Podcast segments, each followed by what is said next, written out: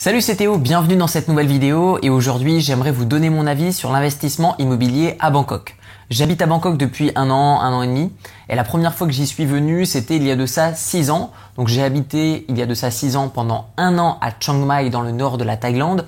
Je suis ensuite allé un petit peu à Bangkok, c'était pas trop euh, mon goût et du coup je suis reparti en Europe et là ça fait maintenant un an et demi que je vis donc à Bangkok de nouveau puisque la ville a beaucoup changé mais également les personnes qui l'habitent beaucoup changé.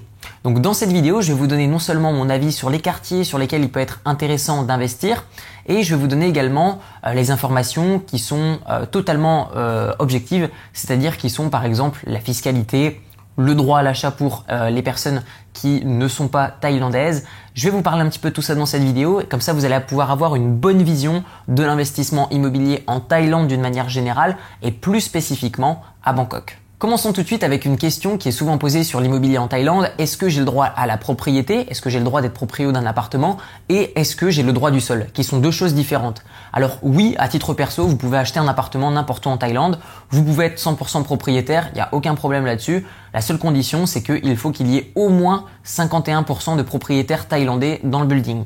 Si ce n'est pas le cas, on vous interdira la vente au moment où l'équivalent du notaire viendra euh, vérifier que le dossier est bon pour la vente. Cependant, à titre personnel, vous ne pourrez pas acheter une villa qui va être au sol. Donc pour acheter une villa qui va être au sol en Thaïlande, il va falloir l'acheter via une société thaïlandaise. Donc vous allez créer une société, vous allez vous associer avec des Thaïs puisque c'est pareil, la société doit être détenue à 51% par des Thaïlandais.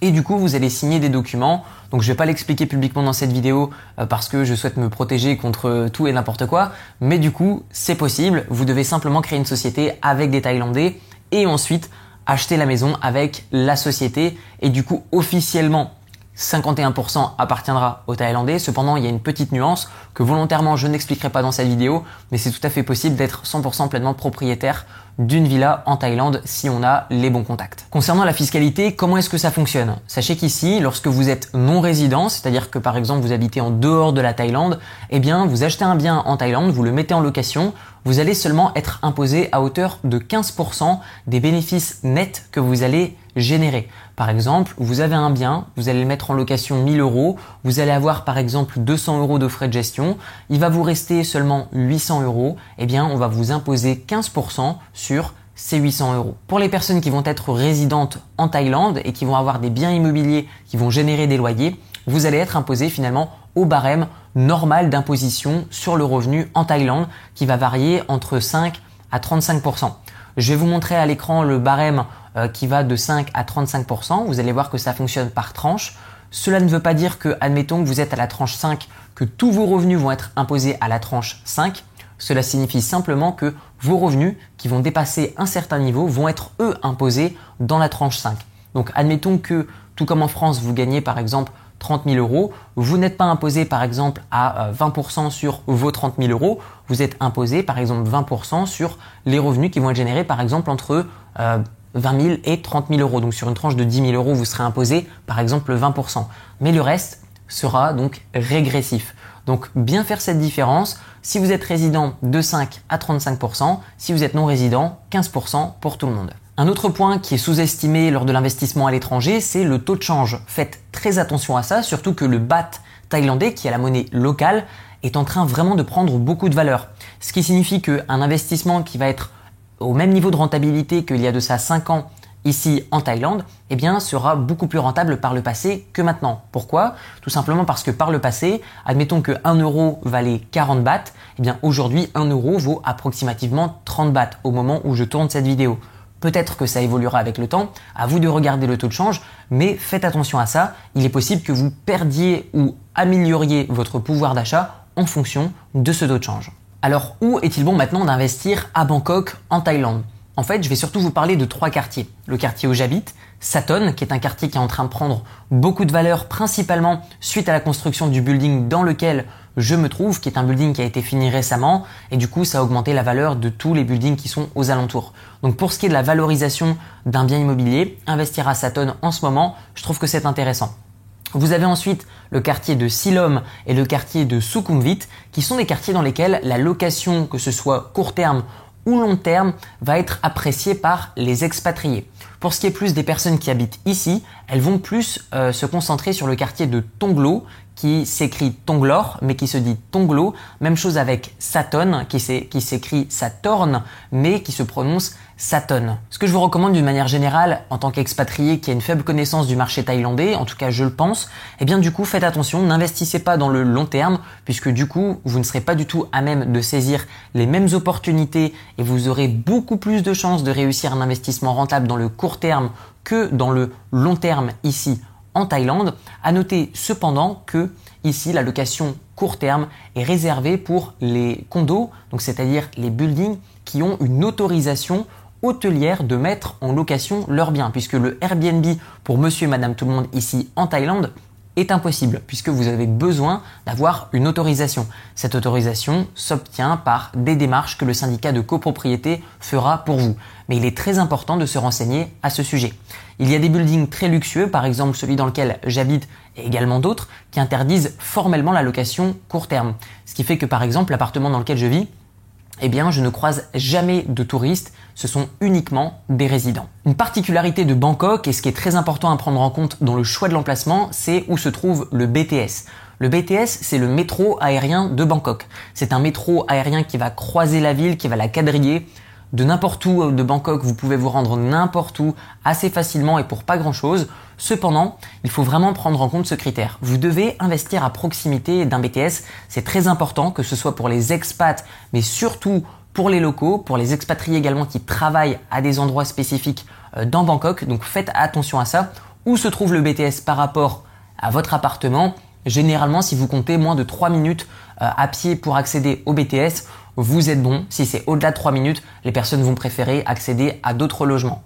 Cependant, faites attention à une chose, et c'est là où réellement vous allez pouvoir gagner beaucoup d'argent sur la valorisation de votre appartement, ça va être d'investir où le BTS prévoit de s'agrandir. Et ça, je l'ai vu il y a de ça 6 ans. Le BTS n'était pas aussi grand que maintenant, et du coup, les appartements qui étaient plus loin aujourd'hui ont pris beaucoup plus de valeur puisque le BTS est venu s'agrandir. Donc si vous avez une stratégie de valorisation, préférez investir là où est-ce que le BTS va s'agrandir. Cependant, si vous avez une stratégie de location immédiate, préférez des endroits qui vont être populaires, que ce soit surtout pour la vie nocturne ou des lieux à visiter ou des centres commerciaux, mais surtout viser l'accessibilité au BTS. Maintenant, j'aimerais faire une petite parenthèse sur votre pouvoir d'achat. Faites attention. Le prix de l'immobilier en Asie, d'une manière générale, est beaucoup plus faible que les prix en Europe. Il y a des exceptions, forcément Hong Kong, Singapour vont être en dehors de ces moyennes, mais concrètement, l'immobilier en Asie, particulièrement en Thaïlande, est beaucoup moins cher qu'en Europe. Cependant, un bien qui vous paraîtra pas cher pourra tout de même être au-dessus du prix du marché. Donc comment trouver le prix du marché euh, directement sur des sites thaïlandais?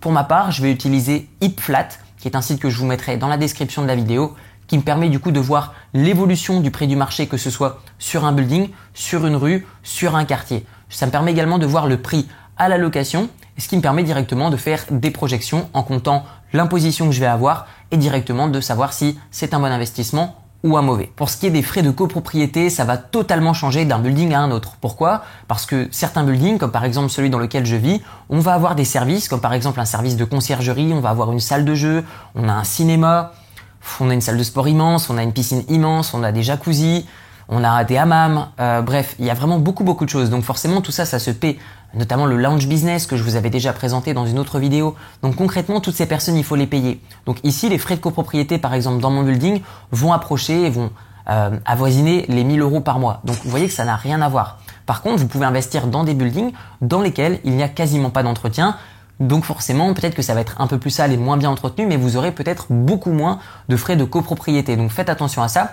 Grossièrement, une moyenne que j'ai pu constater, c'est à peu près 2 euros par mètre carré par mois. Vous avez un 50 mètres carrés, vous allez payer à peu près 100 euros euh, par mois euh, du coup de frais de copropriété avec euh, des services qui vont entourer votre bien. Donc ça c'est très intéressant, surtout si vous parlez pas du tout thaïlandais, surtout si vos locataires ont besoin d'aide, par exemple dans leur quotidien. Ce qui est bien, c'est qu'ils vont pouvoir du coup s'adresser souvent à un service qui est en bas, un desk, un service de conciergerie qui va pouvoir les aider dans leur quotidien. Et donc du coup, si vous faites de la location court terme, ça va améliorer vos notes de vos annonces. Alors, est-ce qu'il faut investir dans le neuf ou dans l'ancien à Bangkok? Eh bien encore une fois, ça va dépendre de votre situation.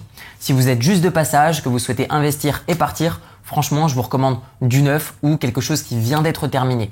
Si vous habitez ici ou que vous pouvez venir souvent, vous pouvez investir dans l'ancien, mais ça va être un petit peu compliqué à suivre. Je vous recommande vraiment de faire appel à une agence qui va gérer où vous trouvez des investissements et qui va tout gérer de A à Z. C'est beaucoup plus préférable de perdre, à mon avis, en rentabilité, mais gagner en tranquillité plutôt que l'inverse. Je le rappelle, j'investis dans l'immobilier pour avoir des rentes et je n'investis pas dans des problèmes pour être inquiet. Faites attention à ça et faites bien la distinction. L'immobilier, c'est pas un métier que je souhaite me créer en plus, c'est quelque chose qui travaille pour moi et pas l'inverse. Donc pour les personnes qui sont juste de passage du neuf ou du juste terminé juste livré, et à l'inverse, les personnes qui sont sur place, si vous avez des contacts pour avoir une bonne main d'œuvre qui va travailler vite et pas cher, ou simplement auprès du marché, dans ce cas-là, j'ai envie de vous dire foncez. Mais je ne recommande pas du tout d'investir dans de l'ancien qui va être rénové pour les personnes qui n'ont aucune expérience en investissement immobilier. Commencez par du neuf, c'est préférable, c'est plus simple, peut-être un peu moins rentable, mais vous dépasserez plus facilement la peur du premier achat. Et enfin, si je devais vous donner une clé pour réellement démultiplier votre rentabilité et votre taux d'occupation dans un bien que vous allez acheter à Bangkok, ça va être de le rendre différent. Parce qu'il y a beaucoup trop de concurrence concernant les studios et les colocations, que ce soit au niveau des hôtels ou que ce soit au niveau des particuliers qui ont investi dans des condos professionnels. Vraiment, il y a beaucoup trop de concurrence là-dessus. Je vous conseille plutôt d'investir sur des biens qui ont une particularité. Ça peut être une belle vue, ça peut être un balcon, ça peut être beaucoup de végétation, ça peut être la localisation qui est exceptionnelle, ça peut être la décoration qui est incroyable, par exemple un style hyper japonais, un style hyper épuré ou un style Louis XIV. Euh, les personnes adorent ici en Asie, les Asiatiques adorent la décoration style français ou le style haussmanien. C'est tout à fait possible d'investir dans des appartements qui ont ce type de décoration et vous devez les trouver pour les proposer à une clientèle asiatique qui seront prêts à dépenser plus pour euh, louer votre bien. Alors maintenant, j'aimerais répondre à une question à laquelle je n'aime pas forcément répondre puisque c'est pas la réalité, mais on me demande souvent OK Théo, qu'est-ce qu'on peut espérer comme style de rentabilité à Bangkok? Donc je vais vous donner des chiffres qui ne sont pas du tout représentatifs. Je vais dire pour monsieur et madame tout le monde qui débarque et qui veut poser un billet et puis s'en aller la semaine d'après, vous pouvez toucher entre du 5 à 7% de rentabilité brute sans vous occuper de absolument rien. Vous avez également des contrats qui sont garantis, c'est-à-dire qui vont garantir une certaine rentabilité à votre bien pendant X années et ensuite vous proposer de le racheter. Faites attention, il est bien important de se renseigner sur l'entreprise qui va non seulement créer votre bien, mais ensuite la gérer pour voir si elle est stable dans le temps, si elle a déjà réalisé des projets comme ça et si elle a déjà en effet euh, honoré ses promesses de rachat à 110% du prix de l'appartement. C'est ce qui se fait approximativement Voilà, c'était mes conseils pour bien investir à Bangkok. Dites-moi également dans les commentaires quelle est votre expérience de l'investissement immobilier à Bangkok, où est-ce que vous aimeriez acheter? Et vous trouverez dans la description de la vidéo une série de 4 vidéos qui va vous expliquer comment investir dans l'immobilier en partant de zéro. Je vais vous montrer comment emprunter auprès des banques pour investir. Je vais vous montrer comment trouver une bonne affaire et la transformer en très bonne affaire. Je vais vous montrer comment trouver des locataires et vous protéger contre les impayés pour les laisser rembourser votre crédit. Et je vous montrerai même comment ne payer strictement aucun impôt sur la totalité de vos revenus immobiliers. On se retrouve de l'autre côté. Bon investissement à tous. Ciao ciao